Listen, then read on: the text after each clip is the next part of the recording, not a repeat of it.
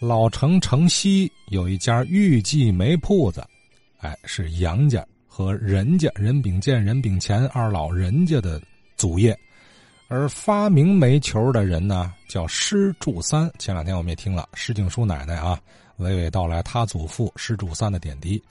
那么，可能就会有听友，其实包括我也在内啊，咱相继听了这几位老者的回忆之后啊，呃，依然没太搞明白，就是施柱三啊，发明煤球，对吧？他和这个杨家杨佩林他什么关系？施柱三开的煤业字号叫程兴顺，和这个玉记又是个什么关系？那到底哪个字号是最早开始加工制售并呃制作并售卖煤球的呢？那么咱呢今天呢听听张显明明老系统的、全面的、全方位的啊讲讲这段故事。要说天津这个卖煤呢，是从庚子以后才有的。过去天津啊都是烧这个柴火灶、锅腔。呃，在庚子之前，天津呢也有个煤铺叫万盛，就指全天津市就这一家卖煤的。他卖煤也卖炭啊，煤炭铺开了两个门脸一个东家，嗯，一个在城东啊东南角往外啊马家口这一带啊叫东万盛。还一家在西门外叫西万盛，可是到了庚子年间呢，这时候马家口那会呢，离东万盛不远有一个杂货铺。这个人值得一提，就是他是煤球的发明者呀，叫施竹山。这杂货铺生意啊不怎么好，他一看那个万盛的煤卖倒不错，哎，我也代销。结果他跟万盛的东家商量商量，运的点煤，他有院子，杂铺旁边大院子，把煤搁这儿代销，所以他也卖煤。可是八国联军打天津以后呢，天津这个经过战乱呢，很多房子都破损了。到一九零一年的春天呢，天津啊春雨连绵，又有很多房子啊，那时候净是土坯房多啊，拿水啊都泡坏了，需要修房。战乱损坏一部分房子，春雨连绵又损坏一部分房子。这个房子修理呢，外边拿砖也好，弄土坯也好，但是屋子里边，天津讲究的四白落地呀，屋里边得拿白灰套白了它，所以白灰容量又多了。他一看这个又是个买卖，所以他呀又经营白灰。这个白灰有两个渠道进货，一个是唐山，一个是周口店。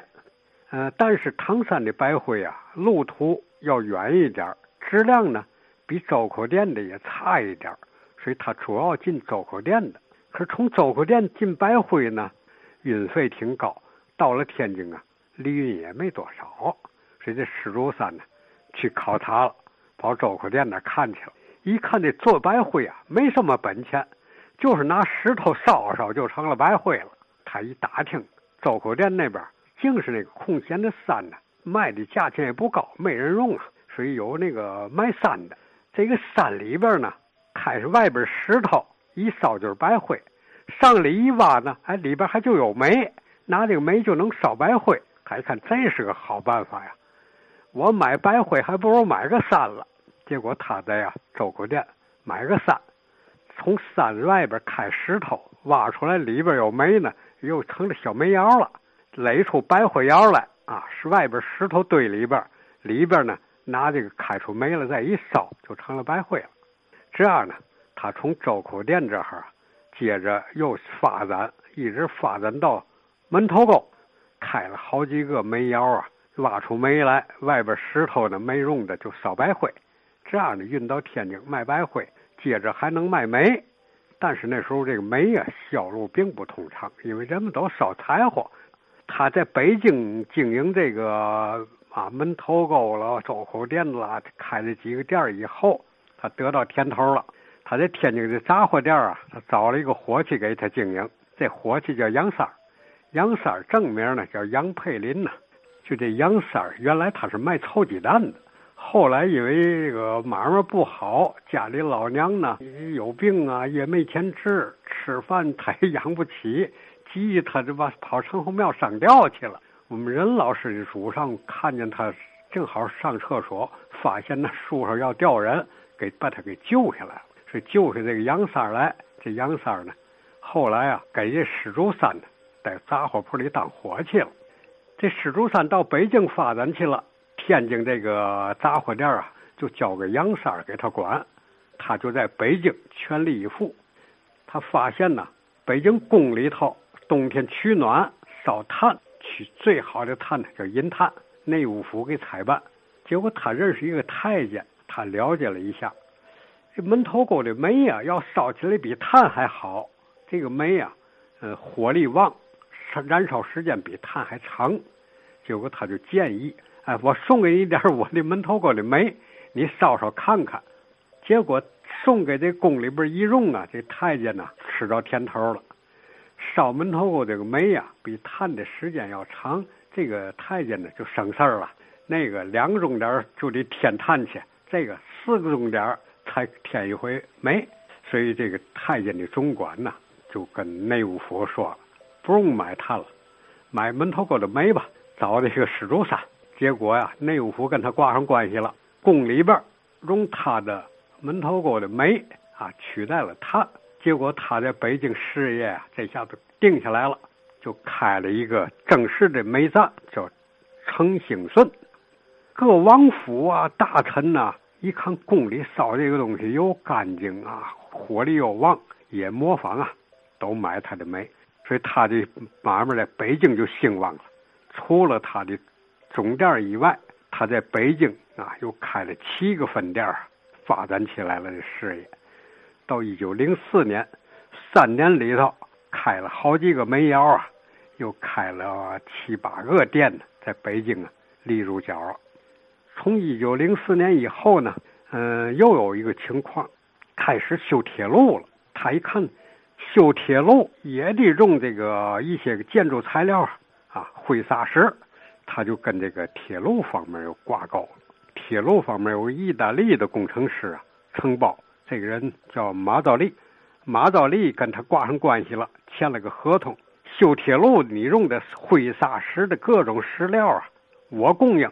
啊，我的煤呢？啊，你给运输，这样呢，他定下来一个，签订了一个合同，由程兴顺供应铁路建筑用的灰砂石料啊，包括洋灰。启新洋灰公司刚成立呀，洋灰他就提出来，我替你卖了。这样呢，当时几条铁路，一个是从北京到沈阳的，这叫京凤路，从北京到唐山这一段啊，所有建筑用的灰砂石。他供应第二条铁路京汉路，从北京去武汉的这条路，从北京到石家庄这一段所用的灰家灰砂石由他供应。